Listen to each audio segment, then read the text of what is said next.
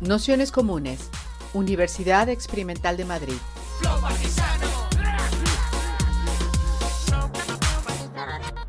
Toda la información en nuestro canal de Telegram Nociones Comunes o en nuestra web traficantes.net barra formación.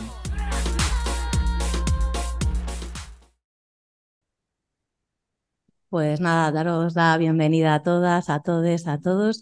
Para algunas, lo que es la cuarta sesión del curso Vidas no domesticadas, Feminismo, Reproducción Social y Cuidados, y para otras que venís directamente a la, presentación de, del libro. Y nada, para esta, bueno, para esta sesión contamos con la suerte de tener a una histórica feminista eh, intelectual, escritora, pensadora y autora de, de, uno de los libros que desde Traficantes hemos publicado y que probablemente resuma mejor la discusión de la reproducción en términos marxistas. Eh, o, en, o, contra los propios términos marxistas, es Leopoldina Fortunati, activista de poder operario desde, desde los 19 años y desde entonces ha ido contribuyendo en distintas, en distintas luchas y ha formado parte, como ya hemos ido hablando bastante a lo largo de, este curso, de lo que fueron toda la, la, lucha o las campañas por el, el, salario doméstico, un momento especialmente significativo de visibilización del trabajo de las amas de casa, del trabajo del hogar y del reconocimiento de la reproducción. Así que, si os parece, haremos, como siempre, una introducción de aproximadamente una hora, que como sabéis estamos haciendo en traducción simultánea, con lo cual tenéis que elegir el canal que pone castellano, español, y, y luego haremos un ratito de, preguntas y, y, debate. Así que esperemos que la cuestión técnica nos funcione bien y que podamos hacerla así. Si vemos que hay mucho problema, cambiamos a consecutiva. Así que nada, pues muchísimas gracias por haberte animado a estar con nosotras y eh, Muchas gracias. Muchas gracias a los organizadores, a los organizadores que me han invitado. Y muchas gracias a todas vosotras que habéis venido aquí para escucharme.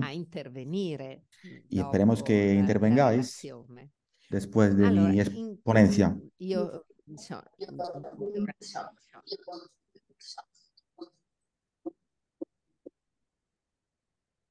Allora, io intanto volevo cominciare a illustrarvi un po' in quale contesto è nato. Me gustaría mm, enseñaros el, el, contexto del intanto un libro che è nato el arcano. dalle lotte femministe degli Es un libro que surgió de la lucha feminista de los 70 y representó el punto de partida desde el que articular una teoría política sobre el mundo de la mujer.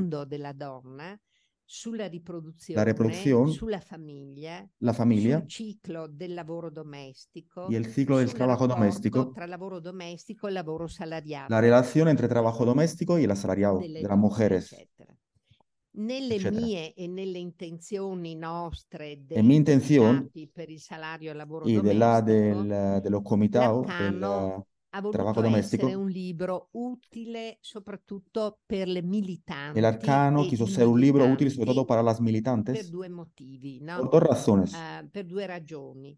Perché eh, proponeva En primer lugar, un'analisi porque proponía un análisis e sistemático y della orgánico sfera della riproduzione, de la esfera de la reproducción che utilizzava le, que utilizaba categorie, categorías marxiane, marxianas, ma non in modo pero no de ortodosso, manera ortodoxa, in modo originale sino e original cioè y dal innovador. punto di vista delle donne. es decir, ok? desde el punto de vista situado de las mujeres.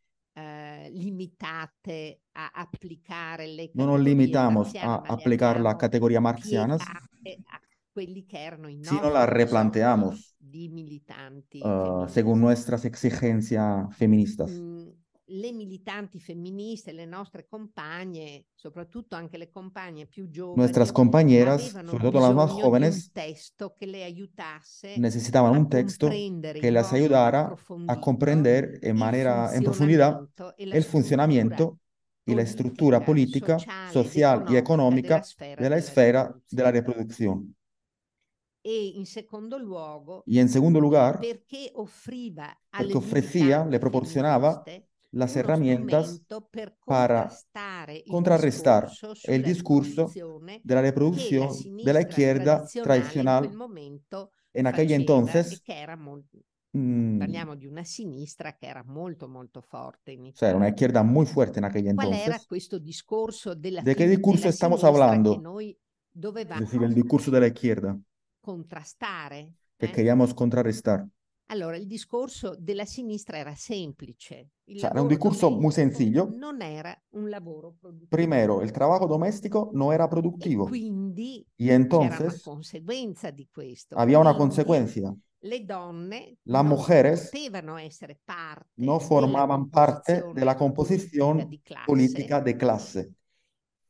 Potevano porsi come podían ser, no como soggetti politici veri, veri es decir, no como sujetos políticos de verdad, a lo mejor podían ayudar a los hombres que, luchaban. Ellos sí que luchaban.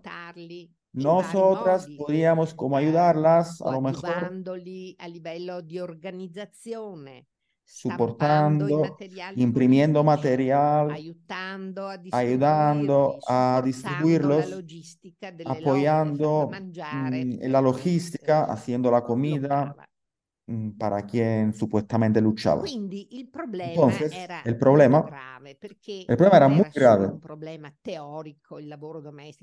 No era solo un problema teórico en plan el trabajo doméstico es productivo, no productivo, que al final daba un poco igual. El problema erano le conseguenze politiche che Il problema era la disputa politica. Era la non, cons non consentire alle donne di porsi come soggetto político vero e proprio. O sea, el problema es que las mujeres, a las mujeres no se le permitía mm, ponerse como sujetos Quindi, políticos de verdad. Quello che a noi interessavano erano le conseguenze, no? A nosotros nos interesaban las consecuencias. Que, el eh, hecho de que da questo ah, partiendo de este postulado, el trabajo doméstico no es productivo, mm, salía un conjunto de comportamientos y estrategias que socavaban la credibilidad de las mujeres a nivel político y social. Servivano a tenere le donne.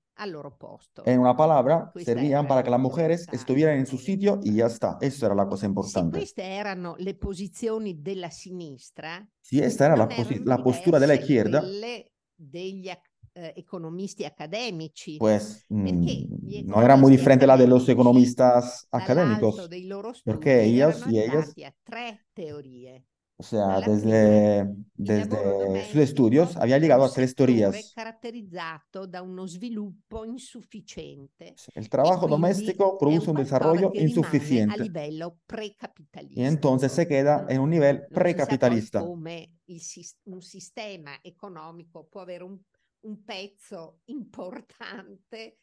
que gira en un altro modo al suo Pues interno. no se entiende cómo un sistema económico puede tener una pieza importante que iría de otra manera, es absurdo. La riproduzione era un mondo separato. Era un Otra gente decía que la producción uh, era un sistema separado, independiente.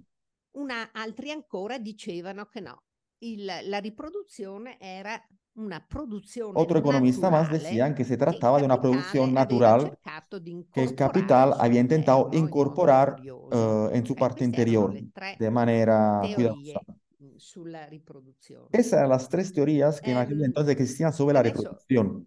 Quindi c'era bisogno di avere degli strumenti molto Hacían faltas unas herramientas para enfrentarse a todo este aparato compuesto por economistas, izquierda, o sea, teníamos el mundo en contra. Me gustaría uh, dibujar el contexto en el que este libro se ha desarrollado. En aquel entonces las luchas obreras eran generalizadas y significativas. Y la clase operaia era la clase obrera había logrado a captar una parte sustancial de la riqueza producida con toda la lucha per, per, per l'aumento salariale, no? Alla fine c'è una parte grossa del, um, del, della ricchezza prodotta al final había una parte grande de la uh, riqueza producta que iba en la tasca de los obreros. O sea, y después vino la globalización como respuesta. Dai paesi a vecchia industrializzazione nei paesi in via di sviluppo perché el capital de lo, hasta los países en vía de desarrollo donde el trabajo Poi costaba in meno. Italia c'era il partito più eh, comunista più fuerte de, Luego en Italia teníamos el Partido Comunista más fuerte de Europa. Fortissimo. Era un partido comunista muy fuerte. Poi c'era stata la nascita alla fine degli Había, anni 60 hubo el nacimiento de la izquierda sinistra extraparlamentaria al final de los 60, eh, molto agguerrita, potere operaio, lotta muy batallera, continua, poder, eccetera, poder obrero, lucha che continua, ehm, che aveva acquisito dei propri había adquirido autodeterminazione adqui- eh, indipendente, espacios indipendente, independientes, o sea que mm, tenía su autonomía en relación con el Partido Comunista. Tutte, su- eh, bisogna dire anche che tutte queste forze politiche e Todas esas fuerzas sindacali políticas y sindicales formazione contaban politica con escuelas de giovani formación militanti. política para jóvenes militantes que intentaban, que potevano trataban de entender el mundo, le scuole di podían formazione ir a la escuela de formación chi era Marx, chi era y Lenin, aprender quién era Marx, quién era Lenin, qué discurso hizo Trotsky. Mm. ehm, queste possibilità molto eh, grosse. Poi il, Además, en aquel entonces, el debate político era un debate que se gestionaba en salas muy grandes, públicas, donde cabían entre mil y dos mil personas. Así que hablar adelante de mucha gente no era, una, no era baladí, no era cualquier cosa.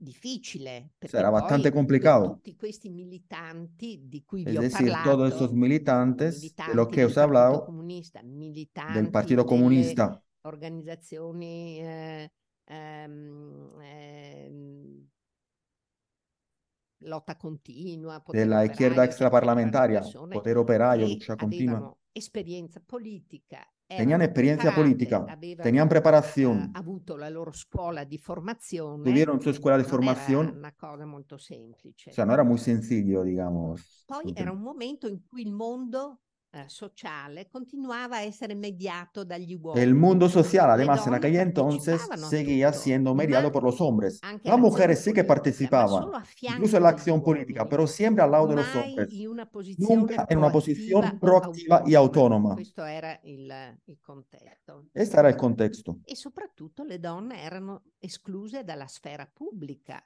Este Non- era, non eh, sobre todo las mujeres estaban excluidas por la la esfera sfera pública. era gestita tradizionalmente dagli uomini.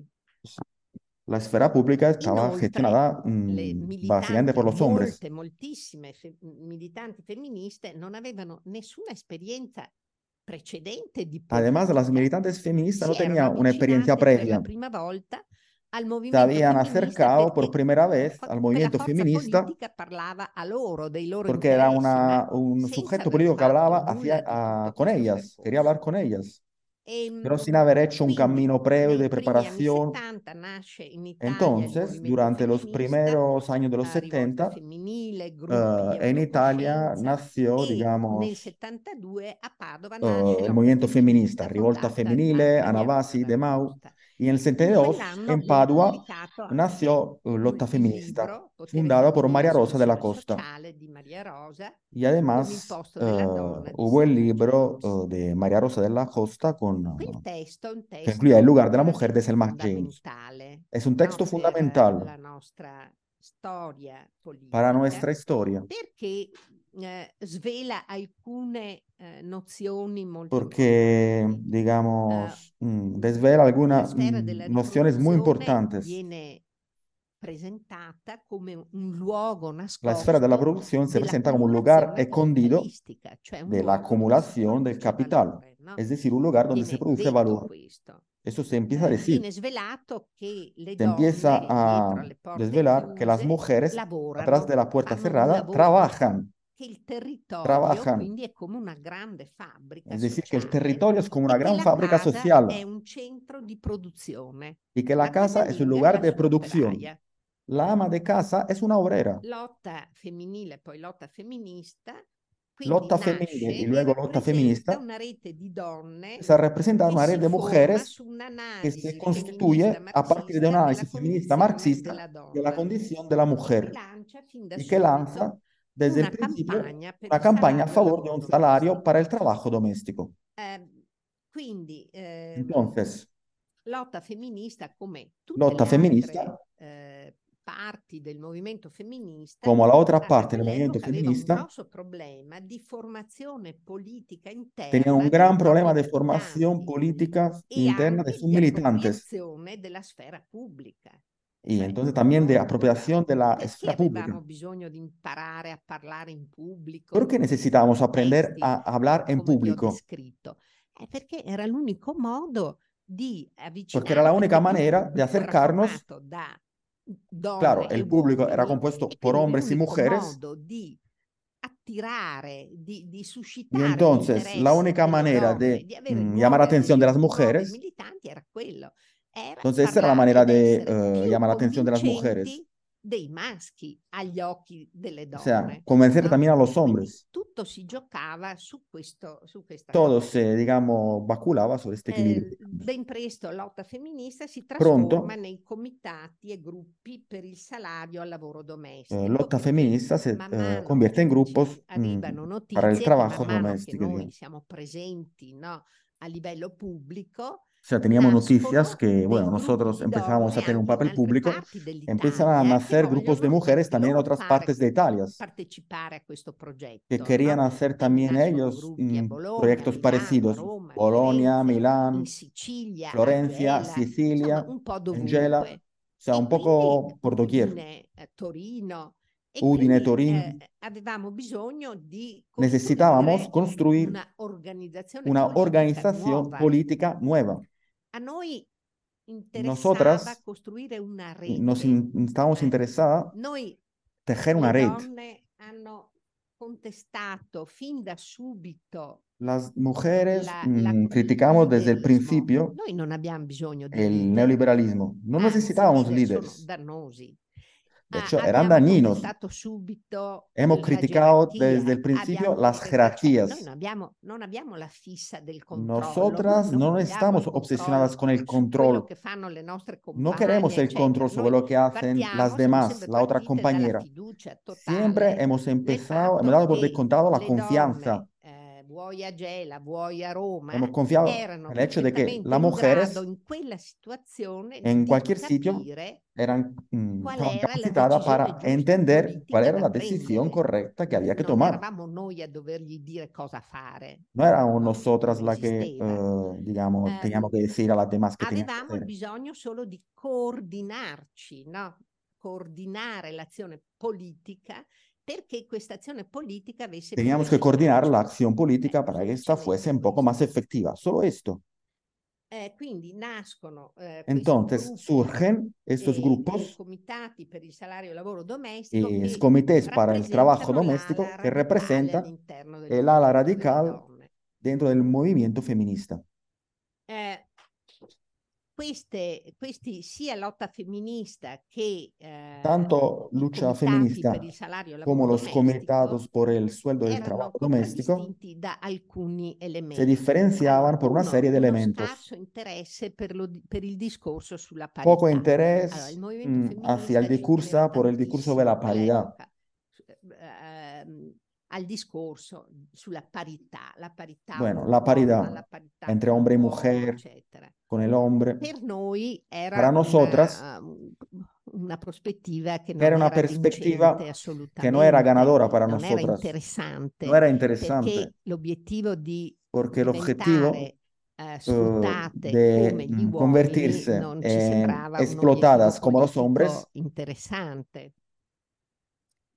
Eh, La parecía algo invece era, era vista anche in modo molto mh, La diferencia, en diciamo, in cambio, se veía como algo, como algo muy intenso no?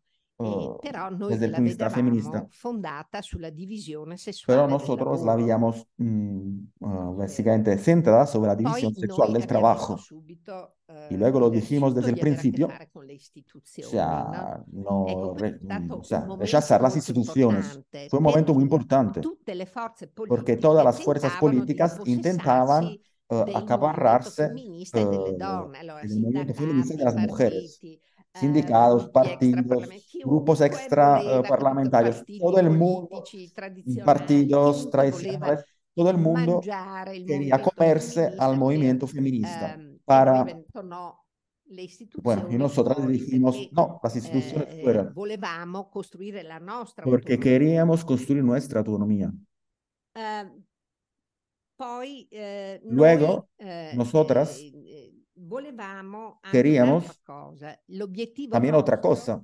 Era l'obiettivo, quello della liberazione. Nuestro objetivo era la liberación. Ehm, liberazione intesa come liberación uh, pensada como libertad del trabajo no remunerado e dalla mancanza di autonomia y de la falta de autonomía económica que obstacula una cioè, independencia de verdad de las mujeres. Sul, eh, diritti umani, libertà fondamentali. Sea, más que insistir en derechos humanos, derechos fundamentales, que también existían en, en el discurso general, nosotros insistíamos la libertad del trabajo. Mm, la libertad del trabajo no remunerado. Esto para nosotras era importante. Nuestro objetivo era la ama de casa de la clase obrera, la mujer proletaria, como sujeto privilegiado del trabajo político de este uh, grupo, este, tendencia feminista. Bueno, porque claro, como dije, había muchas armas en este movimiento, incluso mujeres burgueses. En el 75 se publicó el número cero de la revista Le Operaie de la Casa. En el 81 por fin se publica El Arcano. Estos dos volúmenes comparten algunos puntos fundamentales. Prima di tutto la rottura del col discorso La ruptura con el discurso de la emancipación. que quería decir una ruptura con la estrategia leninista, según la cual las mujeres, solo yendo a trabajar fuera de casa y ganando un salario, podían alcanzar la igualdad con los hombres y así emanciparse. Era la clásica estrategia leninista.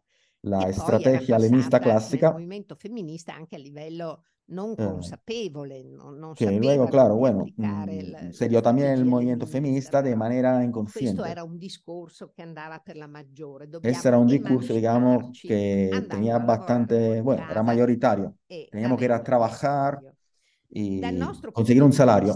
questa Desde nuestro strategia punto de molto vista, debole esta estrategia perché era muy débil. proponeva ¿Por qué? il raggiungimento della parità di sfruttamento con gli uomini. Porque al E final solo proponía la igualdad en la offensivo. explotación. Come Y fai esta una un poco, forza no sé, politica che vuole ofendía. cambiare il mondo ¿Cómo puede ser que una fuerza política que e quiere cambiar el un mundo, o sea, puede aspirar a cortarse las alas questa strategia dell'emancipazione Luego, esta non estrategia menzionava, non la ricordava, non faceva parola sul el lavoro eh, domestico. trabajo doméstico, che continuava a essere svolto dalle que donne continuaba siendo che realizado por las mujeres una vez que lavoro volvían a casa del e trabajo che perciò continuava a y que por lo tanto seguía siendo un problema de explotación abierto hasta las últimas consecuencias, Cioè, además porque no la estaba remunerado. strategia dell'emancipazione diceva semplicemente andate a lavorare O sea, la casa. estrategia de la emancipación siempre decía salir de casa para ir a trabajar. aspettava le donne a casa Luego el trabajo doméstico que esperaba las mujeres en casa, pues de esto no se Ehm, hablaba.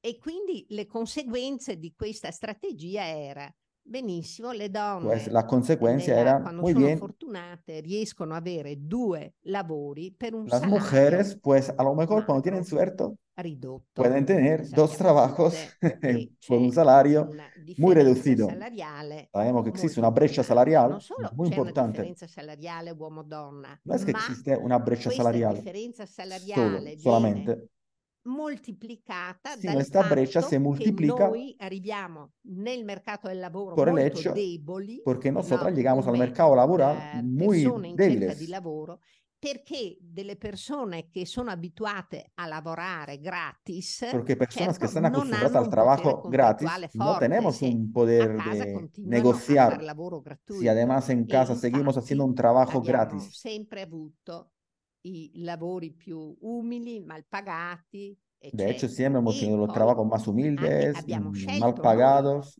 y lo elegimos nosotros eh, de hacer esos trabajos no, más cerca de casa, cioè part-time, che ci consentivano di gestire anche porque nos permitían de gestionar también la economía doméstica.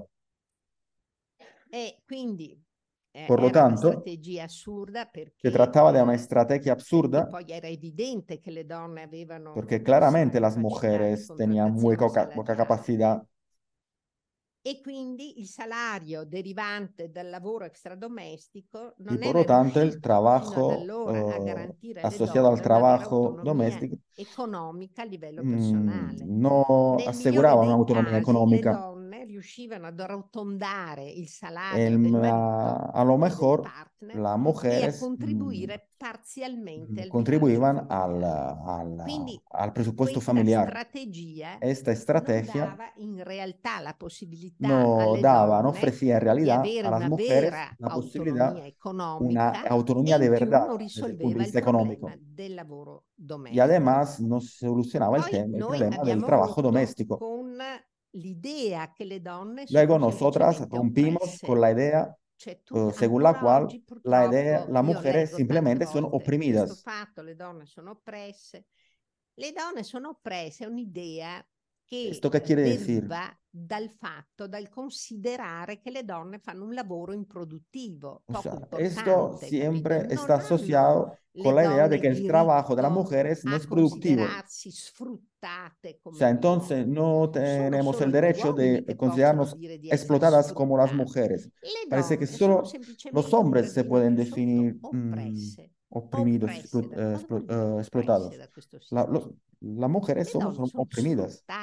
Las mujeres somos explotadas. Quindi, cosa vuol dire? Entonces, ¿qué quiere decir? parola che io odio. Oprimidas. Non so se sta chiaro. È molto, mh, mm, è sbagliata, no? una parola totalmente sbagliata. L'arcano invece dimostra che le lotte e l'arcano, in cambio, potenzialmente demuestra che la lucha de las mujeres en principio son revolucionarios en potencia. Cuando están en contra de la explotación y no solo en contra de la opresión, cuando se quieren liberar del capital, del capitalismo, y no solamente cuando quieren apuntar a la igualdad de la explotación. Además, demuestra que el trabajo doméstico es productivo y que las mujeres están a la vanguardia de las luchas sociales y de la composición de clase técnica y política. Estamos ahí, estamos en el centro, en la composición de clase técnica y política de la clase. No estamos fuera, estamos en el centro somos el motor de la composición técnica y política de la clase. En el movimiento feminista en aquel entonces había mujeres que, que querían romper del todo con cualquier tradición masculina, de la política masculina. De hecho, Carla Lonzi pubblicò un libro titolato Escupir a Hegel. Es decir, establecer una distancia entre las mujeres y todo lo que ocurrió antes que elaborado por los hombres. Y entonces nos resultaba Bueno, nosotras nunca compartimos esta posición uh, porque mm, nada. no, tutto de hecho, dijimos, o sea, si los hombres han hecho algo de bueno, pues de vez en cuando lo hacen, pues vamos a utilizarlo. A modo nostro, de, no, in modo non según nuestra manera de utilizarlo, pero hay que utilizarlo. No dejamos en el punto, o sea, no estamos naciendo en el punto cero de la historia, hemos nacido en un momento histórico determinado riprendere e ripensare l'operaismo. Entonces hemos vuelto a replantear eh, el operaísmo a partir del, uh, de la contribución de Tronti, que se ha muerto hace poco, según la cual antes, primero es la clase y después el desarrollo del capital. Mario Tronti tenía una lucidez que por primera vez rompe con el victimismo de clase. hasta, hasta, aquel, hasta aquel entonces, la clase obrera se consideraba como una víctima, una pobre víctima del capital. Y el capital era el deus máquina que lo decidía todo y que tenía todas las iniciativas. Y la clase obrera le iba por atrás, intentando resistir, resistiendo él completamente questa visione elimina dice, no, visión il vero motore diciendo, del capitale è la classe. diciendo, sono i movimenti el verdadero classe, motor sono es la classe che sono le de in grado di produrre cambiamento sociale. Y son las únicas capaces de producir un cambio social, una transformación social. innamorata di Mario Yo estoy enamorada de Mario Tronti. è stata una uh, un regalo meraviglioso. Perché fue un regalo asombroso noi, no? che a nos hizo. A tutti i militanti, a no? todos y todas los militantes. vedere uh, questa dinamica tra la classe operaia e il capitale questa dinamica, in nuovo, diverso. entre el capital y la classe un orgoglio di classe anche alle persone. Que nos diese un orgullo de clase. Una consapevolezza di una essere i veri motori della storia. el verdadero e motor de la le historia. Vittime, ah, poverini. Y no las víctimas, uh, pobre. Quindi noi abbiamo Entonces, detto, cioè, queste dijimos, cose vanno, le estas dobbiamo, cosas uh, le dobbiamo utilizzare. la tenemos que utilizar. Partiamo da, da, da qua, partiamo Hay que empezar, o sea, también empezamos, estamos Mario empezando de Tronti aquí. Obviamente, Mario Tronti En la clase obrera veía hombres, a él le daban igual, lo mujeres. Mujeres la veíamos nosotros. no? Nosotros utilizamos Tronti a nuestra manera para desarrollar nuestro análisis. I contributi, poi non c'è stato solo Las Mario contribuciones, Tronti, bueno, no hubo solo Mario Tronti, Ferrari Bravo, también Negri, Alquati, Ferrari Bravo, Gambino, Alquati, Gambino, Bianchini, Serafini, no, i Bianchini, un fiorire di uh, letteratura un operaista florecer de che literatura ci ha, operaísta eh, portato a interpretare no, lo sviluppo bueno, capitale a dal punto interpretar di el vista desarrollo del capital no? desde el punto a vista de las luchas. considerare il capitalismo non considerar el come una capitalismo realtà no sociale una che realidad su social que se che desarrolla, autonomia, mm, que tiene su autonomía, realtà che sino como una realidad que plasmata, todo el trato, todo el tiempo come se risposta forja lotta, a partir de una respuesta, movimenti di una respuesta a protesta. los movimientos sociales, a las protestas. Este punto de era vista molto importante para nosotras era e muy importante. Eh, nos llevó eh, desde el punto de vista teórico, molto mm, diverso teórico político, a a, bueno, un nivel muy diferente eh, de las mujeres molto trotskistas, marxistas, movimento ortodoxas, femminista. que en aquella entonces eran muy fuertes movimientos feministas. doppia militanza, Además, porque ellas, muchas, hacían la doble una militancia. gamba nel movimento femminista e una gamba nel Una pierna en el movimiento feminista, en otro el movimiento histórico, materialismo histórico, la Partito autonomía, Comunista e tal. Allora, la nostra proposta fondamentale Entonces, nuestra propuesta è fundamental fue la sfera della riproduzione è una sfera dove si la esfera de la produce valore reproducción e che il lavoro domestico è un lavoro produttivo. L'abbiamo, la- el trabajo solo doméstico detto, era productivo. dimostrato. Lo demostramos, ok? no lo dijimos, ya está, lo demostramos. eh, Y entonces creato un punto di partenza da cui creamos un punto de partida a partir del cual eh, salir altri adelante y discorsi. desarrollar otros Per discursos. esempio, Por ejemplo, un'altra visione formulamos del sistema otra visión también Per del Marx, sistema capitalista. il capitalismo Para Marx, e il capitalismo coincidía solamente con la esfera de la producción de las mercancías. El capitalismo era eso y ya está. Eso veía Marx. Para Marx solo existía el, la esfera de la producción de las mercancías.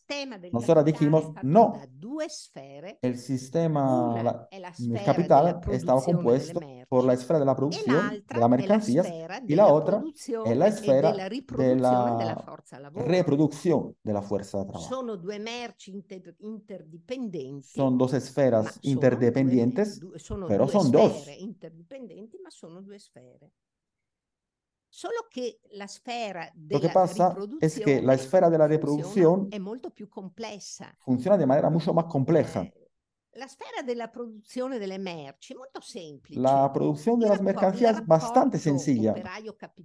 La relación entre obrero y capital es bastante sencilla. Existe un sueldo que, que bueno, tramita esta relación bastante claro. Mm, está en un nivel, mm, está en un único nivel. La sfera invece della produzione e riproduzione della forza La esfera della riproduzione in modo complesso funziona de manera mucho más compleja. Ha un duplice movimento.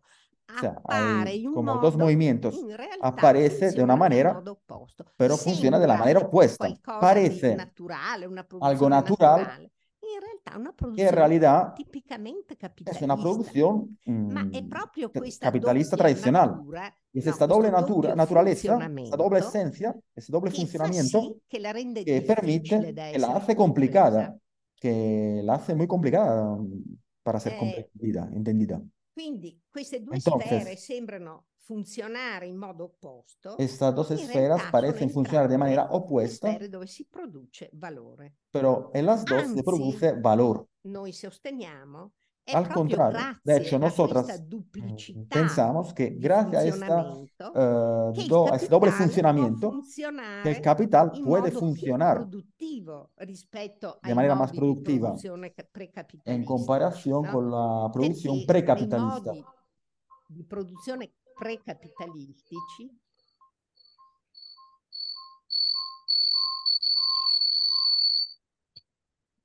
es alguien que se llama la... Lo quita cuando lo oigo. Perdón. Perdona. No, porque se le silencian los canales que no tenemos. No sé Para adelante. Allora, nei modi nei modi di produzione precapitalistici noi abbiamo una precapitalista. Uh, identità, un'uguaglianza di relazione Nosotras tuvimos una e la donna, mm, schiavi e servi una relación cioè, entre hombre y mujer. e la donna schiavi sono entrambi o sea, el hombre y la mujer esclava stesso identico eh, rapporto di produzione. Sono, Servo bueno, e serva mismo nivel de producción. sono soggetti allo stesso identico rapporto o sea, di produzione. Esclavos de la glebas están sujetos a misma, a la misma, al mismo nexo productivo. È uguale. Pero la relación es igual. Che cambia e introduce con gli uomini un certo tipo di rapporto. Es el capitalismo que introduce con, con los hombres un determinado un tipo de tipo relación y con las mujeres otro. Ed è, diciamo, la, la differenza di potere tra uomo e donna non è mai stata così elevata come nel la, bueno, che con la, e tra la mujer la differenza tan elevata. di liberazione Además, las posibilidades de liberarse non sono mai state così elevate nunca fueron tan mm, elevadas como en el capitalismo. E, cosa è successo? Che i, i, lavoratori sono stati espropriati, privati pues los trabajadores y las trabajadoras fueron expropiados de su capacidad de, de producirse. generazioni di uomini che non sapevano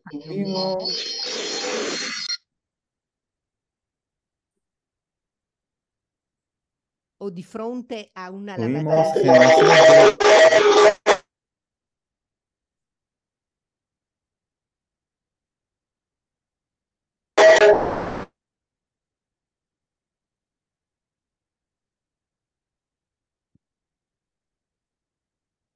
o di fronte a una lavatrice Tuvimos generaciones de hombres que de cara a la lavadora, por ejemplo, a, a no, conseguían, uh, no conseguían recapacitar. Porque los hombres fueron expropiados de su capacidad de, reproducirse. Y los hombres nunca reflexionaron bien sobre esto.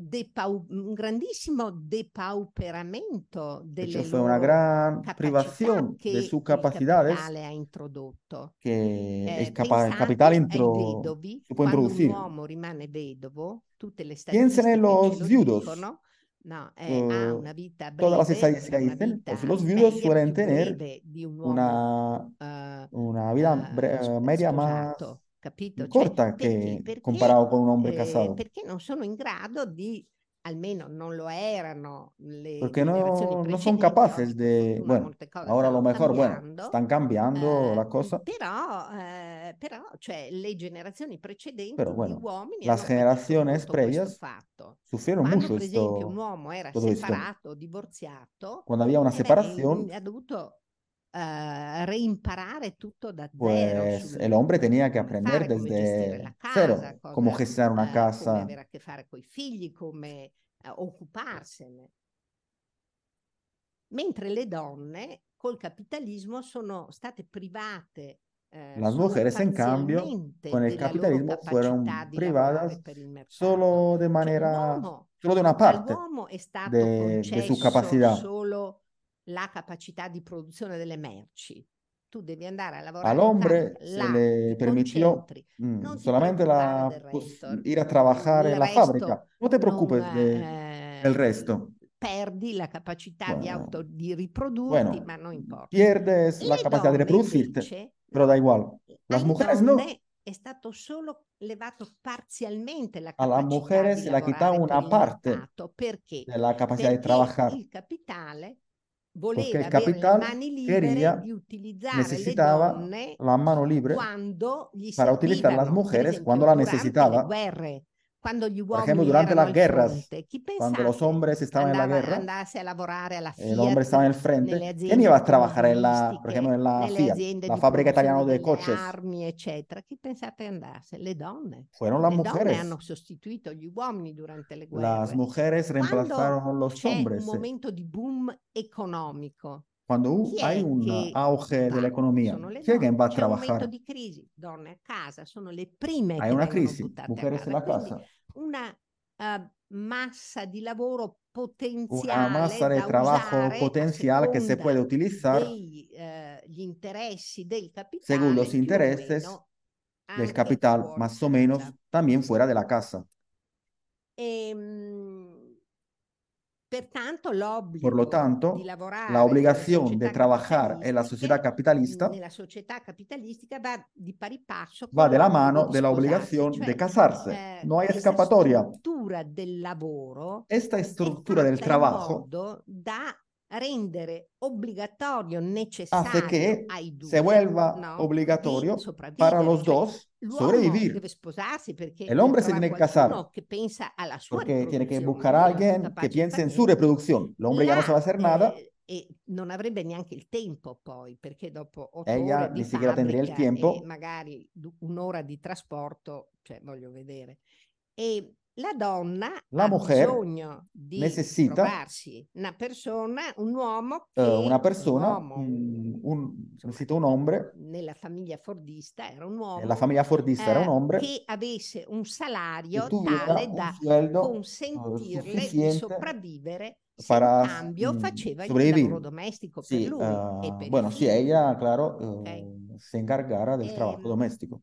quindi l'omosessualità e il lesbismo si sono sempre La y el configurati lesbianismo come entonces comportamenti di ribellione e adoptan la forma de contro comportamiento de rebelión l'organizzazione capitalistica rechazo delle la relazioni organización capitalista individuali. de las relaciones Cioè, individuales. come, come li abbiamo interpretati noi? ¿Cómo Hai ragazzi, la questione interpretamos del nosotras? No, sono lotte di classe. O sea, que Sono pensamos en lucha lotte, homosexual como algo relacionado con los di derechos classe, civiles. No, es lucha de clase. comportamenti di ribellione Es contro rebelión. una certa identità Rebelión en sessuale contra che de una determinada imposta identidad e sexual que se impone. di divisione del lavoro sessuale Eh, all'interno también della división del trabajo sexual.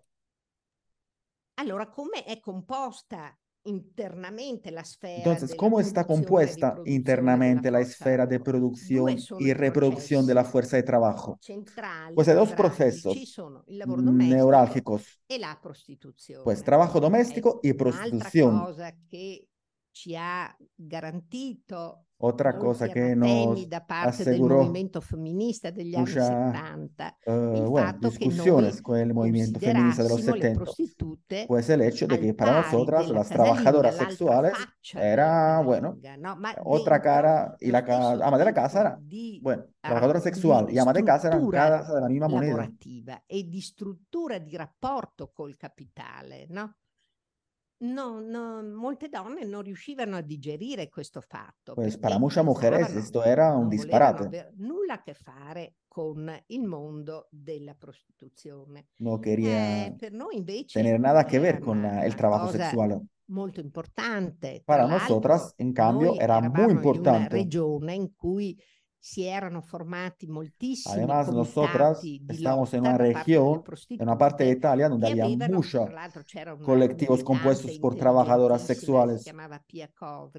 Sí, había una militante muy inteligente, se llama Pia Cobre. Faceva delle analisi veramente molto brillanti, molto Hacía una análisis uh, super, había, tenía mu manifestaba mucha lucidez sobre la vida de la trabajadora sexual. Si erano y organizaron, y se organizaron para dai eh, dai Magnaccia, no? liberarsi de los proxenetas. fatto queste lotte per eh, liberarsi da, dai Magnaccia ed y avere entonces, pieno controllo y adquirir así el eh, control total eh, sobre el dinero que conseguían ganar a través de su trabajo, de su actividad. Per noi era eh, para nosotras era natural considerar el trabajo, las trabajadoras sexuales como hermanas. Ellas siempre vinieron a nuestras manifestaciones como, bueno, como la de los homosexuales eh, un punto di riferimento visto que, veían en nosotras una referencia ya que además ninguna fuerza política las consideraba eh, sujetos políticos ni el Partido Comunista, ni la izquierda extraparlamentaria consideraba era questo il, il, la, bueno, esos sujetos il, como sujetos políticos uh, relevantes. Este era il contesto. Lavoro domestico, prostituzione, quindi i due soggetti lavorativi centrali, operaie della sí, casa. Trabajo doméstico y trabajo sexual, allora, los sujetos centrales. la lavoratrice domestica. Vamos a ver la, la ama de casa, la trabajadora de hogar. presenta nei confronti del capitale come una forza naturale del Esta se presenta uh, como una fuerza natural. Usa, Esta es una expresión que utiliza Marx. Per eh, indicare, per esempio, para indicar el agua, todos los elementos de la naturaleza, el aire. Oppure per um, parlare della divisione e dell'organizzazione del lavoro. Sono due forze naturali. Para hablar de la, de la organización del trabajo. Il capitale non le paga, sono, decir, cioè, sono el trabajo no le paga, están gratis, sono la están risultante dei processi del lavoro. Sono okay? il risultato dello processo del lavoro. Quindi per noi la lavoratrice domestica Entonces, para eh, nosotras, si rappresenta nei confronti del capitale come una forza uh, naturale del lavoro sociale come ed una fuerza natural fondamentale della riproduzione domestica. Y es el sujeto fundamental de la reproducción doméstica, aunque no sea el único. Che la riproduzione della forza lavoro richiede una pluralità. La reproducción de la fuerza de trabajo requiere una pluralidad de relaciones secundarias di scambi tra genitori, y entonces tra genitori e figli, tra una pluralidad de intercambios entre padres e hijos e hijas, y hermanos y hermanas. Questi scambi secondari stanno diventando sempre meno secondari. Además, estos intercambios secundarios son siempre menos secundarios della donna rimane, ma viene mitigata da o sea, la centralidad de la mujer se queda, pero se suaviza debido a estas nuevas fuerzas que entran en el trabajo de reproducción. Anziani, Niños, che oggi lavorano molto di più di prima, uh, personas mayores que hoy en día trabajan más comparado con e quindi la, la famiglia capitalistica è definita come capitalista l'unità fondamentale di come la unità fondamentale forza lavoro. Uh, della produzione della forza di lavoro. L'unità fondamentale. Che quiere decir che la famiglia è la unità fondamentale. Noi non abbiamo rapporti che fuera eh, della famiglia non tenemos no, relazione riproduttiva. Pues no, sí que lo tenemos, los amigos, la persona que conocemos. Ma i rapporti familiari restano il Lo que quiere decir es que las relaciones familiares se quedan, digamos, el, el, la bisagra sobre la cual se quedan las relaciones entre los individuos, perché danno stabilità, continuità. della forza lavoro ha più bisogno. Guardate che qua ci sono voluti tre secoli di lotte da parte del capitale o per el capital eh, necesitó tres siglos distruggere tutte le forme para destrozar di socialità todas las formas de socialidad que los sistemas precapitalistas existían. Por ejemplo, la, la sociedad entre vecinos, pues, había muchísimo. Las puertas de las casas siempre estaban abiertas. No había que pedir una cita. Entrabas.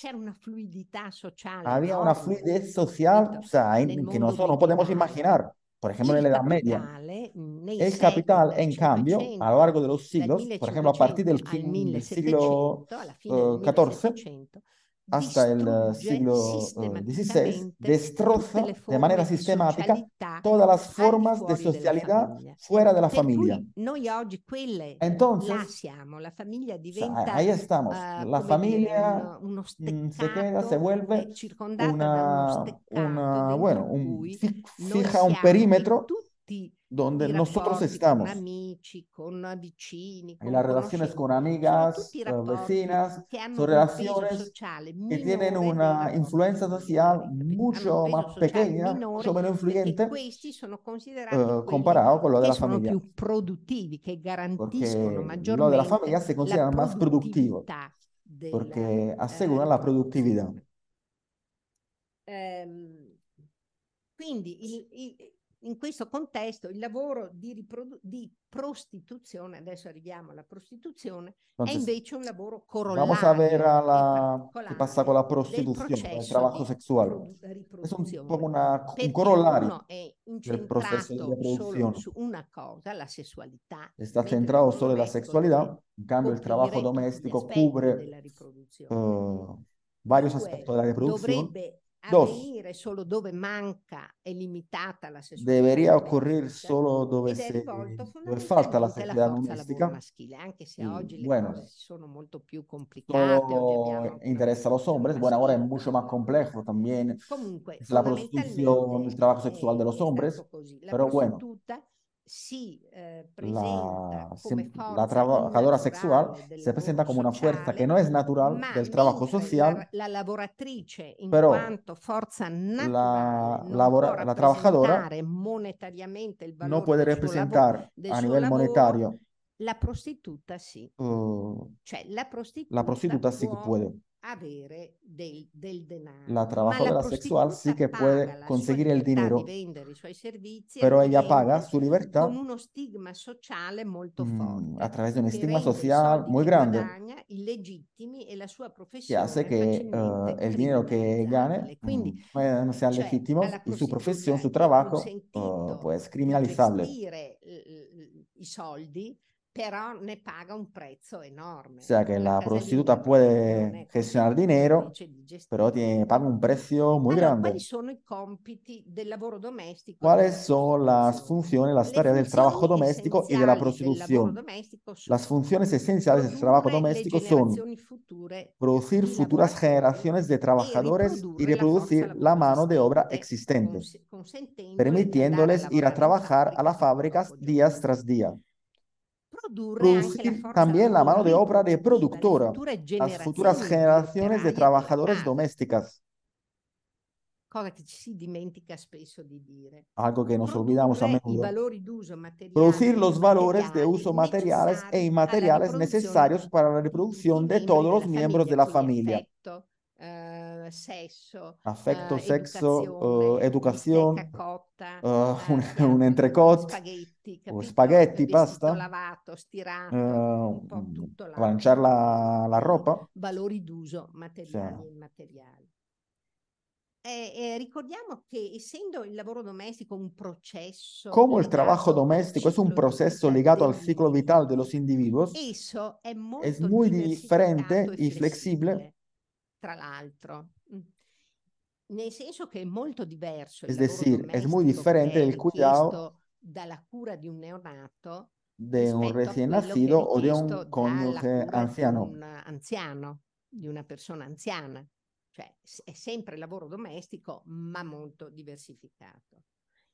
Y, poi anche un y como los individuos son únicos e insustituibles, este proceso funciona uh, a la carta, porque los individuos cioè, son únicos y no se pueden reemplazar. delle donne, quello di capire a lui, a lei piace, al figlio, uh, a lui piace. O sea, las mujeres so, cargamos con esta, con esta tarea, o sea, al hijo este le gusta la pasta, al otro la sopa, entonces le tengo que preparar esto. Il brasato, capito? Cioè, eh, proprio alla carte, eh, eh, cercando di assecondare. el cuidado lo gestionamos a la carta, o sea, vamos a contentar a todo el mundo mh, della persona che nos rodean.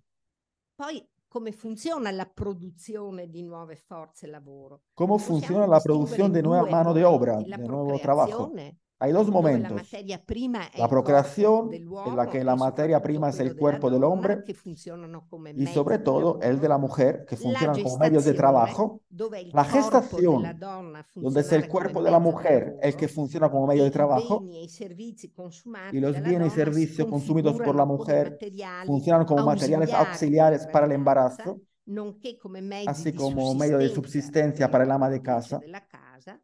Questo proceso poi, este proceso, cuyo último momento es el nacimiento del recién nacido, se extingue en el producto, es decir, en la nueva fuerza okay. trabajo. Mentre anche qui è interessante sottolineare. Es interesante subrayar.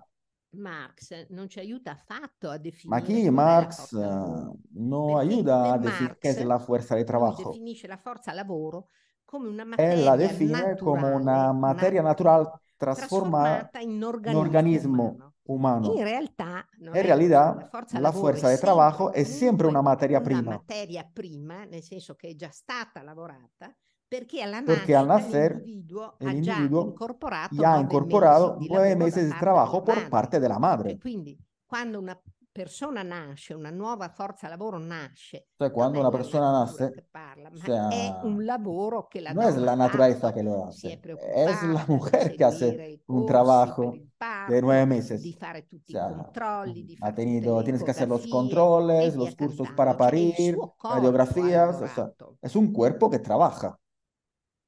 Bisogna sottolineare che nel capitalismo il rapporto Hay que della subrayar que col en el proprio capitalismo la è relación de la stato mujer con su completamente propio cuerpo se ha transformado por perché il completo, delle porque è el mezzo cuerpo di femenino se ha produzione, convertido en un una medio de producción, del una cui máquina de controllo cuyo control se ha privado a la mujer. Vedi la legislazione Bueno, véase la legislación sobre el aborto, el della desarrollo tardío de la anticoncepción, la etc.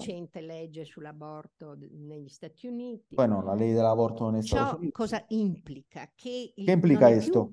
la donna a usare il proprio corpo, Ya no es la ma è mujer il la que suo utiliza su propio cuerpo, sino que es su cuerpo el que la utiliza a ella, convirtiéndose en una fuente de alienación para ella. al estar sometido al mando del- de otros, del capital, e y por lo tanto de dice enajenación.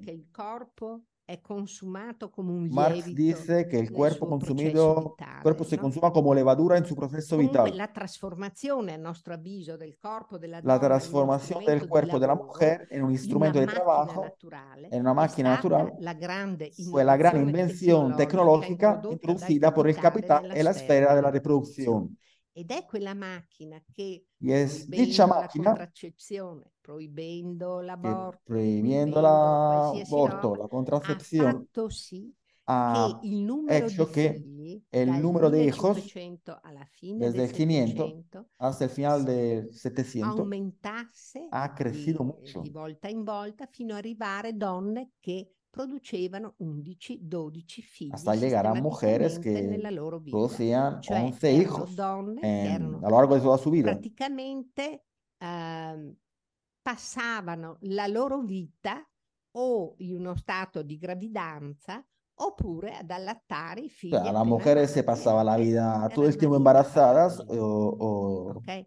E anche le regine non potevano sottrarsi a questi ritmi. Ni siquiera la reina se podía, digamos... Quanti figli avevano podía... le regine erano lo, stesso. Sea, esta... Avevano altri privilegi. Se podían evitar estos ritmos. Tenían otro privilegio, claro. Quanto, no, questo corpo della donna fosse espropriato. Pero claro, o sea, para que entendáis que el cuerpo de la, que las mujeres están totalmente expropiadas de su cuerpo, o sea, que no tenían la posibilidad de controlarlo. Allora, come funziona la riproduzione? Entonces, vamos a ver cómo funciona la reproducción delle nuove forze lavoro, come funziona adesso cómo la funciona la reproducción de la fuerza de trabajo en el sistema capitalista.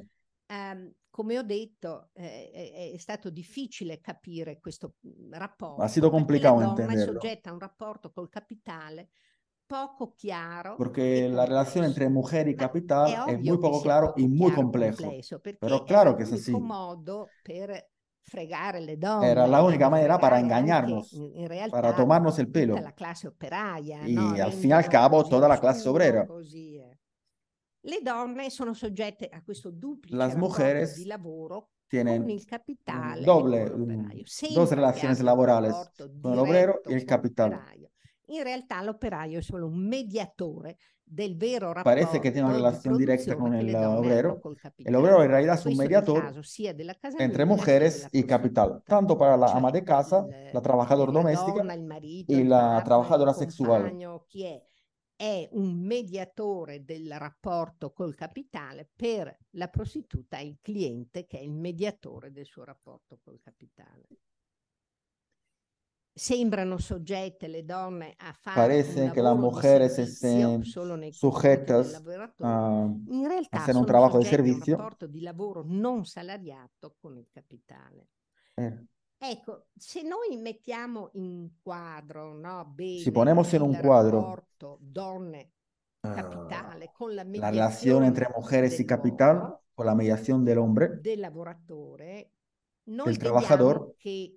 l'operaio uh, e l'operaia della casa vemos que la, la obrera de la casa y el obrero de la casa.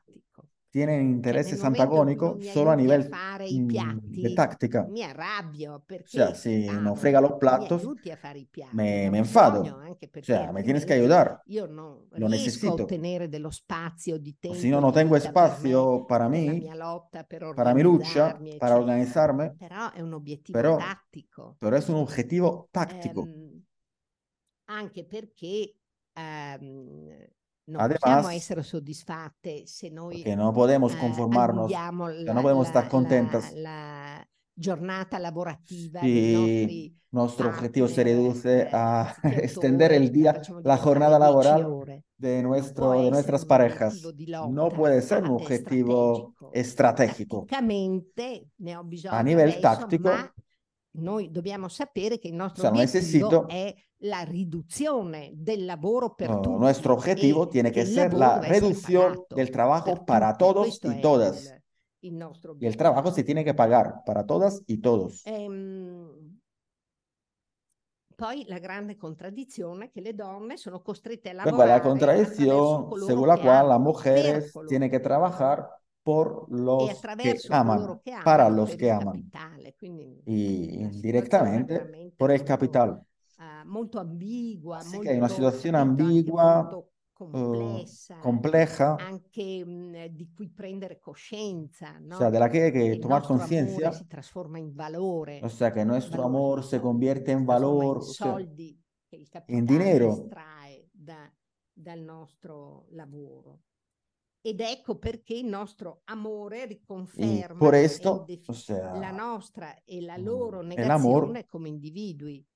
o sea, confirma nuestra negación como individuos. Non riesce a modificare il fatto Porque no consigue modificar el hecho que un individuo al fin y al cabo se reduce a mercancía. O sea, realidad nosotras, o sea, confirmamos uh, nosotras como mercancía y también los que amamos. Molto complessa.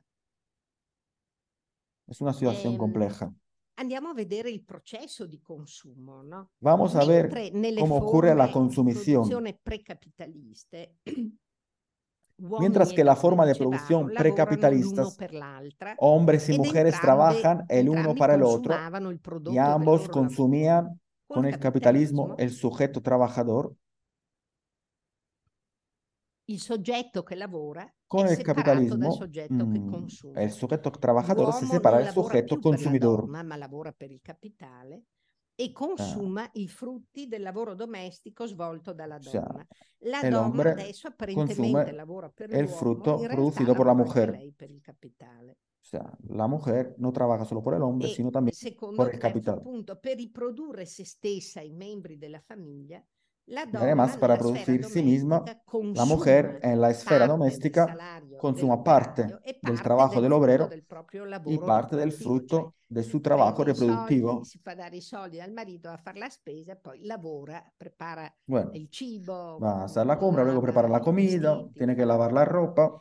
Marx non ci aiuta a comprendere bene Marx non nos ayuda a comprender la verdadera naturaleza del consumo individual del trabajador. Vede una composizione porque ve una composición truncada de este consumo. Maschio si es un hombre, tre elementi. Il salario, ves tres elementos. Consumo diretto del salario. El salario, consumo directo del salario, producción y reproducción inmediatamente realizada de la fuerza de trabajo.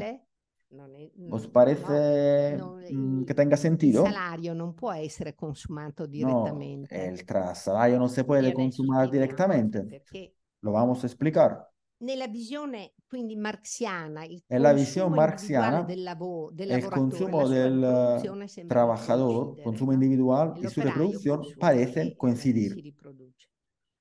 Mentre noi en cambio, donne, lo bene, tra nosotras las mujeres lo sabemos muy bien, entre el consumo del trabajador y su reproducción hay trabajo doméstico y trabajo de prostitución. e Lo que ocurre es que una cierta cantidad de trabajo doméstico y de prostitución se objetiva en la fuerza de trabajo del trabajador. Che non interessa al lavoratore si soggettiva a un valor que no interesa al trabajador, porque no aumenta el valor de cambio de su fuerza de trabajo. Un operaio più tu no es que un obrero, cuanto más trabaje y cuanto más le hagas el trabajo doméstico, le preparas una comida, luego eh, chiedere un valore maggiore, un salario maggiore mm, per pedir, il lavoro che fa. De acceder a un sueldo lui non è interessato. O sea, más dinero, acceder a más dinero, más sueldo. che è interessato, ma non es el capitale che sta interessato. Interessa il capitale perché il lavoro domestico accresce il valore d'uso della forza lavoro.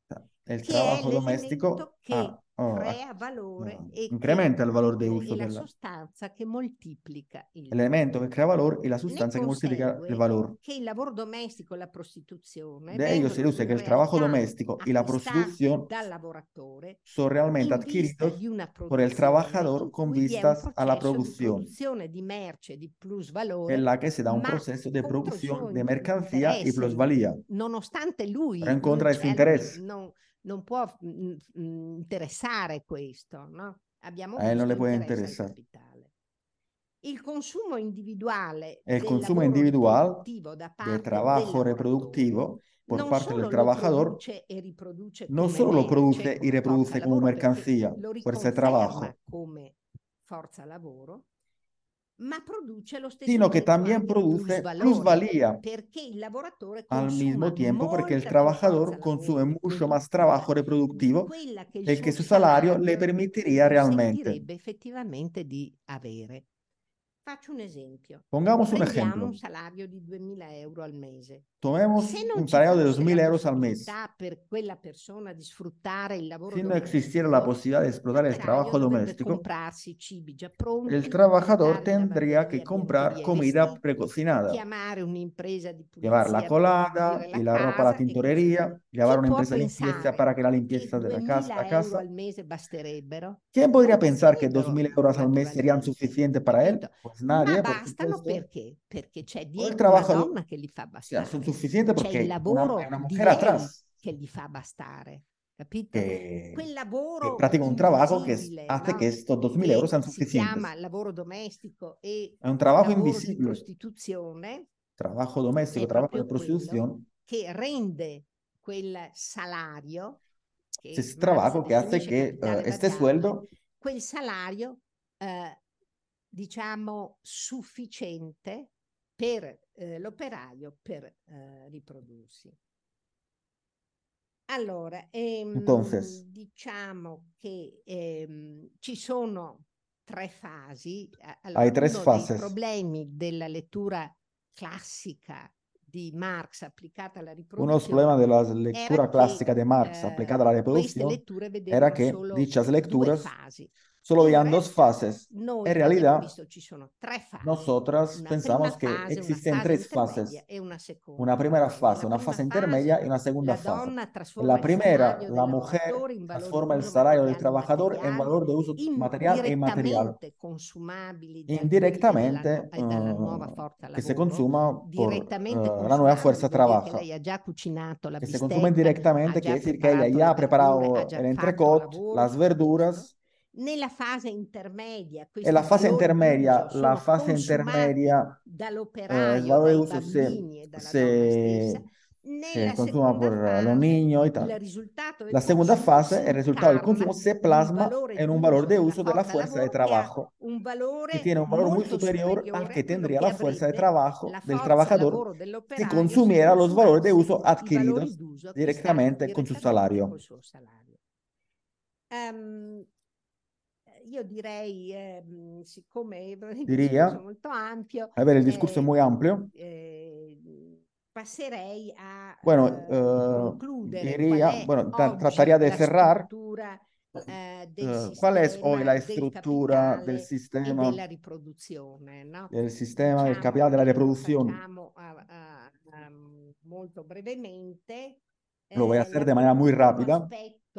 El penúltimo aspecto es que el equilibrio entre las dos esferas del sistema capitalista non è più uh, la sfera della, cambiado della produzione delle merci a dettare no es la esfera de la producción de la mercancía a uh, diciamo, imponer el ritmo social, in cui la società va, uh, la direzione hacia la quale la società si muove. La sfera della riproduzione, quella che è più oh, dom- pensamos que la esfera de la reproducción, que es la que gobierna, si produce la maggior parte es donde se produce perché qui oggi si producono due forme di plusvalore, non solo il valore legato alla forza sea, lavoro, maneras de producir plusvalore. diretto che noi valor produciamo per le aziende del web, indirecto, con i nostri dati, por ejemplo, a través no? de la empresa del web. Tutti noi siamo diventati lavoratori digitali, utilizzando queste tecnologie Todas somos digitali, trabajadores noi digitales. creiamo continuamente lavoro. Creamos datos, creamos trabajo. digitali hanno ormai colonizzato molta parte del lavoro domestico immateriale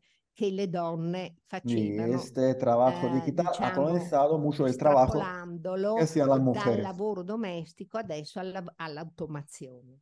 Esto se ha ido a la automación. Questo è il primo punto. Il aspetto è che oggi la casa è diventata un centro anche El segundo aspecto es que hoy en día la casa se ha convertido en un centro de producción. Diciamo, no solo ha, tecnologie ha aglutinado estas uh, tecnologías muy uh, complejas, uh, la robótica, uh, assistenti virtuali, la, los asistentes virtuales, ma è anche, sino anche attirato ha llamado la atención quote consistenti della mm, produzione partes significativas de producción de las mercancías. durante la, um, il Covid COVID, le case si sono trasformate en el COVID, in las casas se han convertido con lo smart working, con la centro de producción.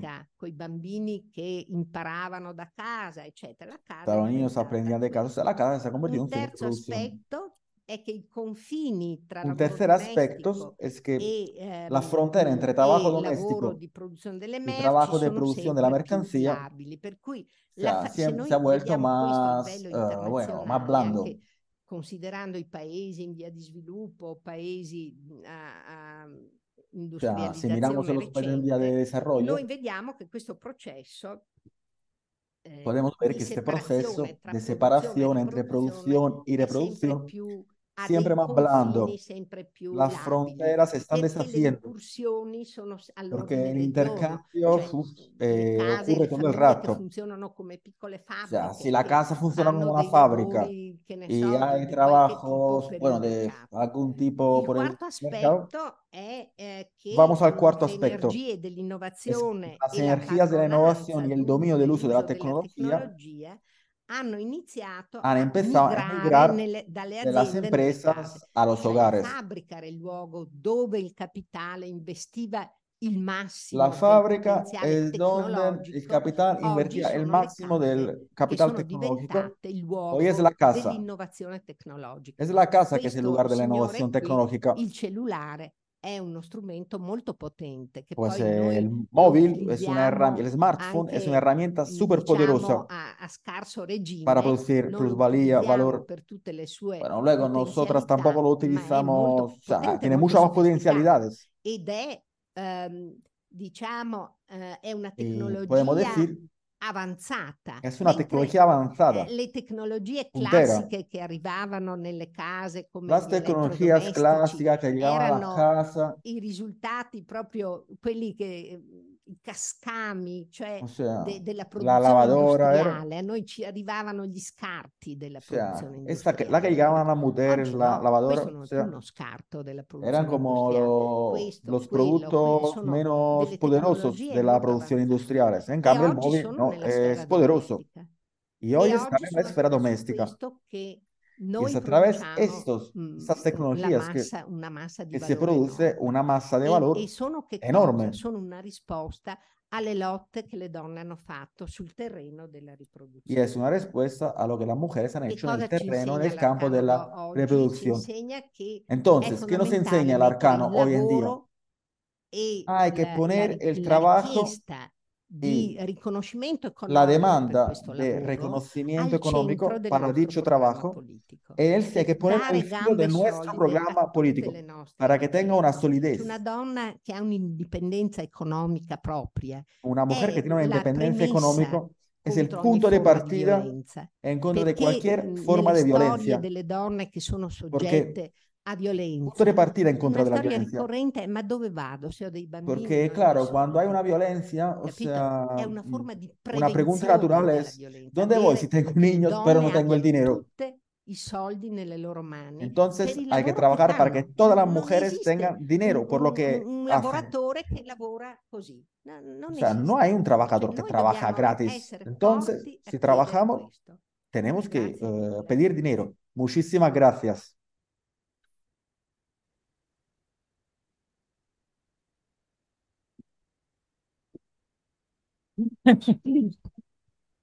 Scusate se ho parlato troppo. Perdonad, he hablado muchísimo. Pues nada, tendríamos un ratito de debate, preguntas, cuestiones que, que os apetezca ¿Eh? discutir.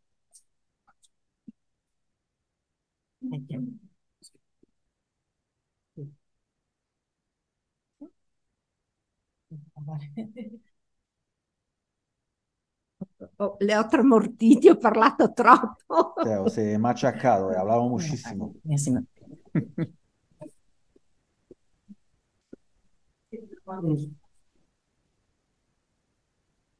Yo siempre que escucho estas... Hola, perdón, eh, me pone nerviosa intervenir, que siempre que escucho estas teorías sobre, o sea, como la necesidad de salarizar eh, todo lo que el terreno del trabajo doméstico. Tengo muchas dudas de realmente hasta qué punto podemos hablar de, como, de que haya una verdadera emancipación para las mujeres eh, en, esos, en ese terreno, en la medida en que todo... O sea, perdón, o sea, en la medida en que esa salarización supondría que eh, estarías totalmente sujeta, porque entiendo que la propuesta es que yo nací. un poco, más despacio. Porque entiendo que la propuesta es que la solidarización se dé a través de prestaciones estatales eh, públicas, porque no es, no a través de la empresa privada, y, y generaría pues que hubiese todo, totalmente.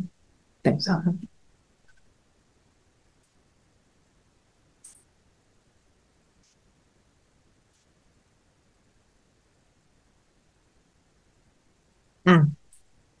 Generaría que, eh, o sea, que esa como de, dominación que tiene la mujer en el seno de la unidad económica básica de esta familia eh, se mantuviese a ver que eh, esa independencia que adquiere económica es una dependencia del Estado, que es un Estado que también está, que depende de capital.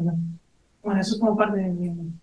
O sea, como que me parece que, que es algo que puede tener sentido, pero que sigue siendo muy insuficiente, incluso cuando se habla de independencia económica, porque siempre es una, independencia, pero dependiendo de, de, de, un espacio que no es nuestro.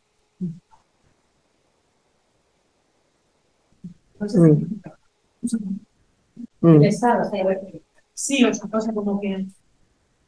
O sea, que no es. ¿Ah? O sea,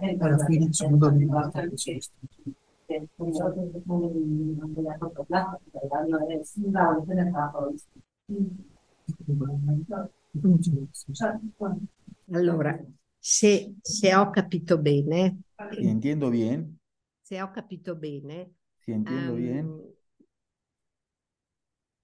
cioè, attualmente le donne, hoy en día, eh, las mujeres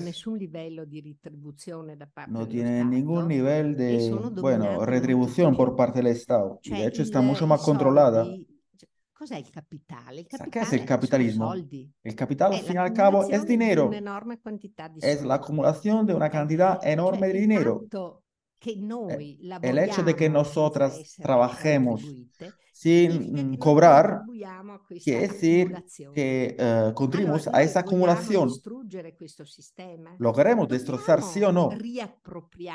Pues tenemos que reapropiarnos del dinero, del valor que nosotras mismas producimos. O si no, no salimos de esto.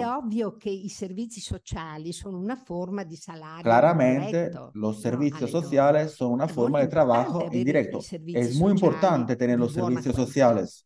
Eh, Servicios sociales de buena calidad. Però non danno autonomia economica. Pero no, no proporcionan autonomía Cosa económica a las mujeres. sociali possono sgravare in parte Los servicios sociales uh, pues dal, dal loro, quitan una parte del, di, a las mujeres quitan una parte del, dal lavoro domestico, da del trabajo doméstico, pero una parte però um, bisogna anche vedere la qualità di questi Pero servizi que, sociali. Uh, digamos, analizar Perché, la esempio, calidad de estos servicios sociales. Uh, le nostre compagne e compagni um, canadesi ci hanno detto che Uh, durante el COVID. Por ejemplo, nuestras compañeras de Canadá nos dijeron que durante el COVID el hecho de que las familias no podían ir a la a casa de a la residencia de mayores loro papà, la loro mamma fossero ben seguiti. O sea, para controlar el estado de, el estado de sus seres queridos, se ha hecho que esta gente se muriera. Que no aveva nessun controllo. Pero se ha muerto también por la, por, uh, bueno, la falta de atención del personal que no tenía el control. Entonces hay muchos aspectos que están relacionados con los servicios sociales. Que un bambino uh, en nuestro interés, además, que un niño, además, vaya obligatoriamente a la escuela ocho horas cada día. ¿Nos interesa? O al contrario, queremos poder decidir si eh, mandar un niño a la guardería al eh, cole e dobbiamo, e per avere o no. Diritto, Queremos este derecho, decidir si un niño quiere ir al cole o no. Pero facciamo, para eso necesitamos dinero. Necesitamos este reconocimiento. È un riconoscimento, um, lo Stato ce lo debe. El con, el, no lo, lo merecemos, o sea, el Estado no lo tiene que dar, porque nosotras producimos la población. Eh, dal 500 alla fine del Settecento, entre el siglo XIV, el siglo XVI, del sistema el Estado capitalistico ha creato como aparato uh, que sostiene el sistema capitalista una serie di strumenti di ha creato una serie de herramientas para que haya un crecimiento de la población della popolazione, no? Ecco, allora questo è l'interesse, anche perché il sistema económico no può funcionare se non ci sono le persone. Además, porque el sistema económico no puede funcionar si oggi in Italia, per esempio, el sistema económico... grandissima preoccupazione perché la popolazione mm, no, por ejemplo, ahora en Italia eh, la población está bajando, come in Russia. Sono muy pocos los países. E il, il, governo è molto preoccupato per questo. Perché il governo sta preoccupato. Tutto. Cioè non è che uno dice, eh beh, ci sono meno figli, No, No es que cioè non, porque hay non ci menos sono più niños. soldi per pagare le pensioni. Il contratto sociale va a farsi friggere, Cioè, il capito? contrato Il social se va al garete, della so- tutto salta. Todo salta. Noi siamo strategiche Nosotros tenemos que tener una estrategia avere questo riconoscimento per il lavoro che facciamo, no? y queremos tener fare. este reconocimiento por el trabajo que hacemos y luego además, o se sea, también los servicios sociales. Pero necesitamos dinero en nuestras manos.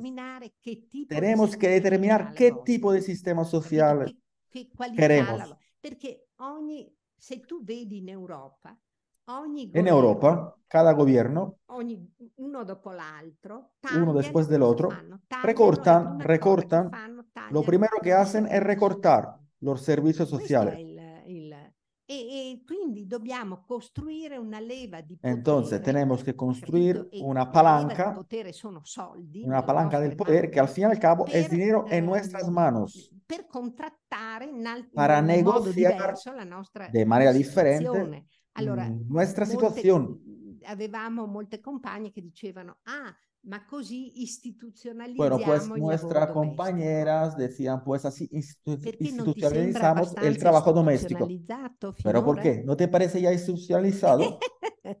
Capito? O Finora, sea, capi- cioè, i- i- es decir, eh, finora non è hasta stato ahora, abbastanza hasta istituzionalizzato. ahora el trabajo Secondo doméstico no estaba ya soldi institucionalizado. Eh, sono creo, una, cambio, eh, el un dinero, grande, una grande leva per el dinero es una gran palanca en las manos de las mujeres para determinar su vida, para autodeterminar su vida, darle fuerza, otorgarle fuerza, qué hacer, cómo hacer. También a nivel doméstico. ¿Por Cioè, qué no? un- una cosa che mi piacerebbe dire Una cosa que me gustaría decir es che esta. Nel lavoro domestico Nel trabajo domestico una parte capitalistica, Existe una parte però c'è una capitalista, parte eh, pero di, también existe una ehm, parte di decapitalizzazione de continua le donne fanno. continua un mujeres processo, mm, hai capito, come a cabo. strappassero, volessero strappare alla volontà del capitale questo eh, terreno O sea, las mujeres parecen que quieren arrancar de la del capital esta la- esfera. la- l'hanno sempre resa una sfera strategica per la civilizzazione, per la cultura dell'umanità, la civilizzazione dell'umanità. Pero Cioè, esto o se sea, es necesario tu para la civilización de la vedi humanidad. il modo in cui le donne hanno anche operato i sentimenti, le emozioni, la cura, eccetera, è andato molto al di là anche O sea, si ves luego las mujeres Ma llevan a cabo el perché cuidado y le tal, o sea, va mucho más allá è del il interés del capitalismo. interesse No sé por qué lo hace las mujeres, porque nosotros como individuos, capito, in modo eh, creativo, fin y al cabo somos individuos que queremos vivir de manera creativa, de manera mm, llena, de manera con fantasía, queremos un poder sobre nuestra vida. y así, bueno, hacer que la vida de los seres queridos, nuestros seres queridos, mejor. No sé si he contestado. Y a mí... Eh o sea, todo eso me puede parecer como una medida que puede tener sentido puntualmente, pero si centras todos tus esfuerzos en, en ello, en esa reclama, como que al final te estás centrando en algo eh, individual, que sirve individualmente, en lugar de organizar políticamente a las mujeres para que eh, piensen de otra forma en lo que es la reproducción social.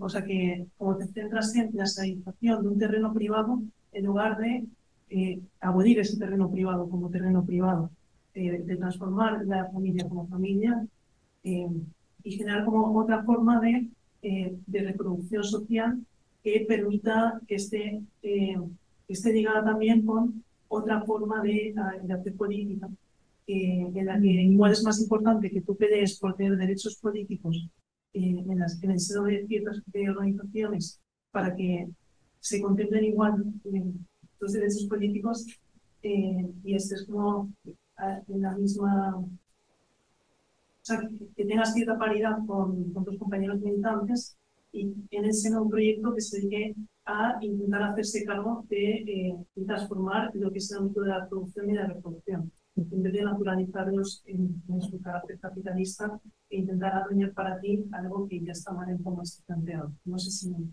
otra vez me explico.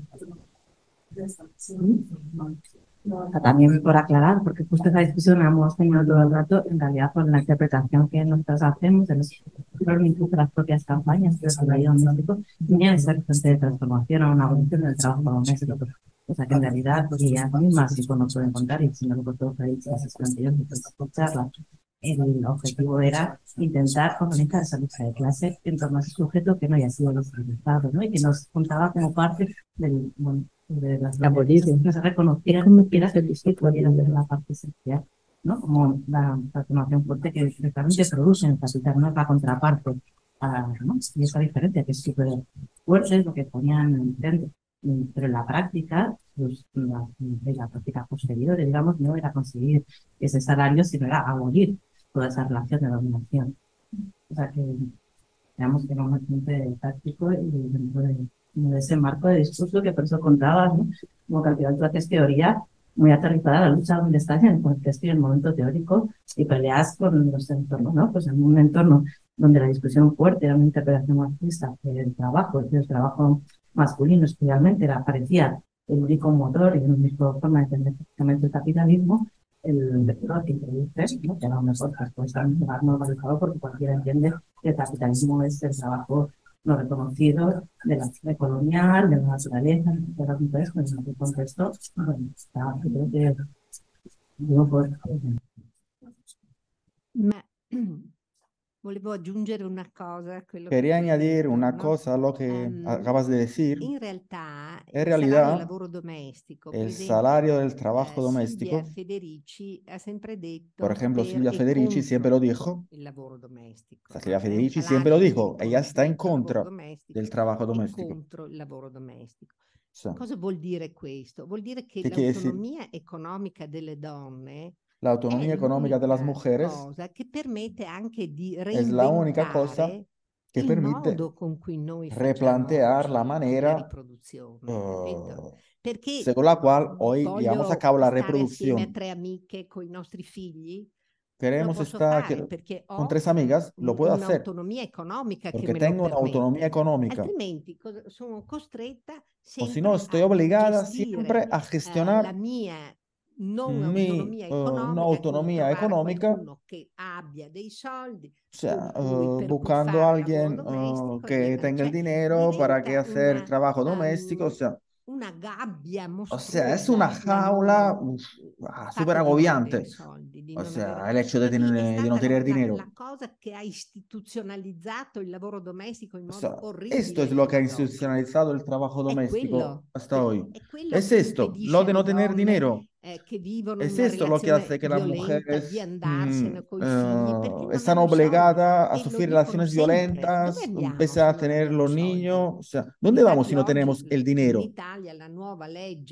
De hecho, en Italia, la nueva ley en contra de la violencia da dinero a las mujeres para poder salir de la casa.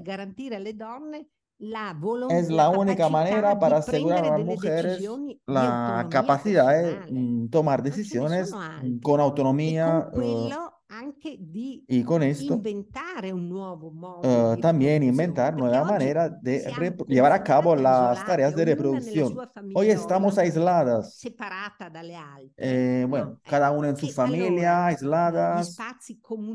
Y entonces los espacios comunitarios, puoi sea, hai Ahí podemos acceder otra vez, si tenemos dinero, si podemos mmm, tener una sobre, si podemos sobrevivir de manera autónoma. E lavoro doméstico no puede ser, entonces no es que mañana uh, vamos a decir al Estado, queremos el dinero por el, la tarea de, reproducción y mañana el Estado no la, no la da. Es una lucha, es un movimiento que construir. Ed è anche un movimento in cui bisogna y también es un movimiento en el que los hombres con noi e ci diano mm, tienen que participar e aiutino la lotta. Y arrimen el, el hombro con la, con la lucha, porque hoy también muchos hombres, hay que decir, que hacen trabajo doméstico y contribuyen eh, al trabajo doméstico, digamos, del hogar la cosa che noi volevamo sempre immaginare, ¿no? Lo que siempre hemos era imaginado cioè, era también esta. Bambino, si yo quiero estar en casa con mi, con mi, con mi hijo o hija, ¿por qué tengo que ir a trabajar para conseguir dinero? Cuando hago un trabajo que me destroza todo el día, ¿por qué tengo que hacerlo? Bueno, si quiero, si tengo el deseo, pues, mm, tengo que tener el derecho de poder hacerlo. Pero a ver, el trabajo en fábrica tampoco es, el, un gran deseo. La cajera en el supermercado, 12 horas trabajando, tampoco es un deseo. Para tener el poder de decidir si hacerlo o no, qué hacer, necesitamos, necesitamos este reconocimiento económico. Hemos analizado a lo largo de mucho tiempo cuál mm, podría ser la estrategia mm, para, para conseguir este dinero. No hay otra. No hay otra. La hemos examinado todas. Y el último, la última bala que tenemos que gastar es esta. Y yo personalmente no veo otras soluciones. Pues, una cuestión más.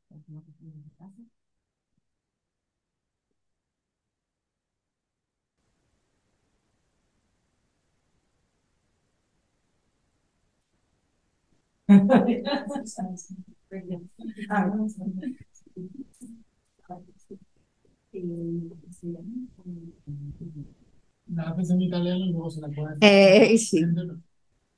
Eh, beh, innanzitutto grazie. E stavo pensando mentre stavi parlando che sono passati 50 anni, no? Quasi da quando avete teorizzato e avete, vi siete attivate sulla questione del lavoro di riproduzione sociale.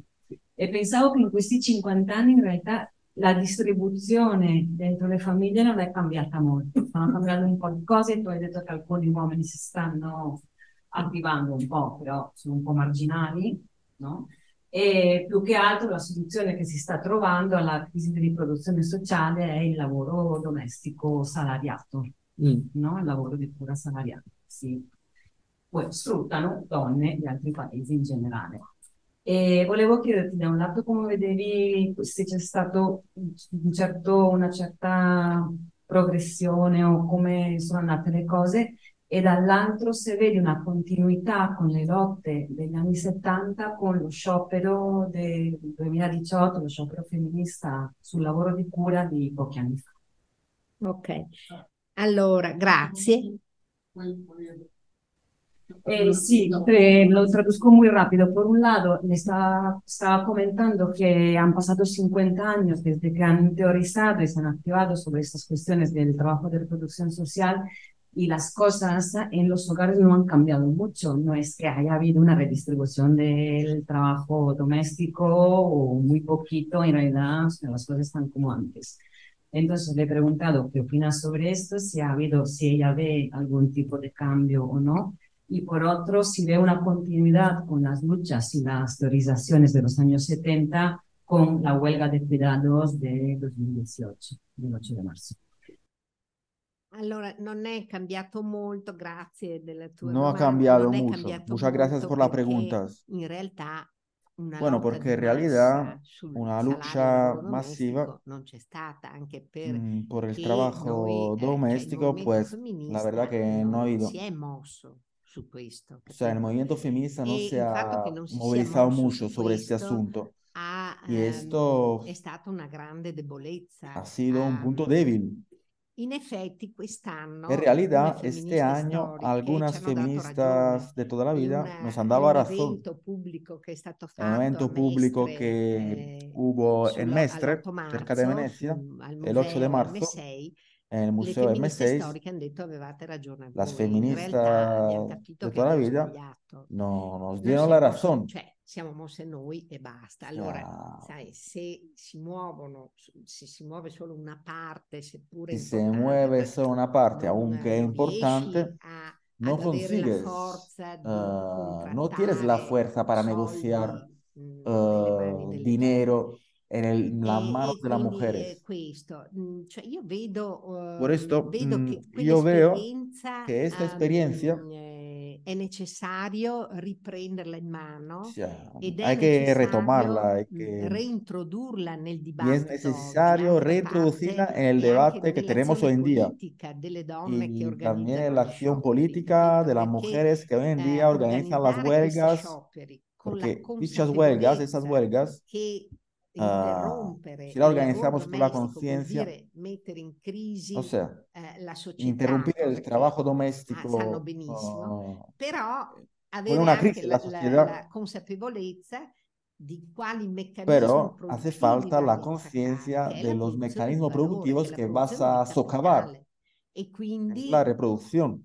Di mettere il lavoro al centro. Il lavoro y entonces, o sea, hay que poner el trabajo doméstico y su remuneración della, en el centro de la lucha política. Me vedo, vedo molto questa necessità. Io veo questa necessità. O si no, delle gambe molto fragili. O si no, se vuelve todo muy frágil. Infatti, c'è uno sciopero qua, uno sciopero là. Una huelga ahí, una huelga al otro lado Nosotros necesitamos una militancia continua, con, iniciativas continuas. Tenemos que crecer. Necesitamos movilizaciones che sono importanti, ma non solo sulla però non solo, contro o sea... donne, capito? Ma e le condizioni del lavoro, cioè quelle sono, se no, y las condiciones del trabajo. Eh, non andiamo mai alla testa, ma si no, nunca vamos al, problema, ¿no? al corazón del problema. Siempre nos quedamos fuera. Tenemos que ir al corazón del problema. So se ti ho risposto. No sé si te he contestado. pues no sé si hay alguna cosilla más, si tenéis desde casa. Pues si no, como son las nueve, lo dejaríamos aquí. Daros las gracias a todas, a todos, todos por haber venido, especialmente a Leopoldina por esta sesión. Y nada, nos vemos la semana que viene el resto. Gracias. Muchas gracias. Bueno, y anhelo por haber traducido.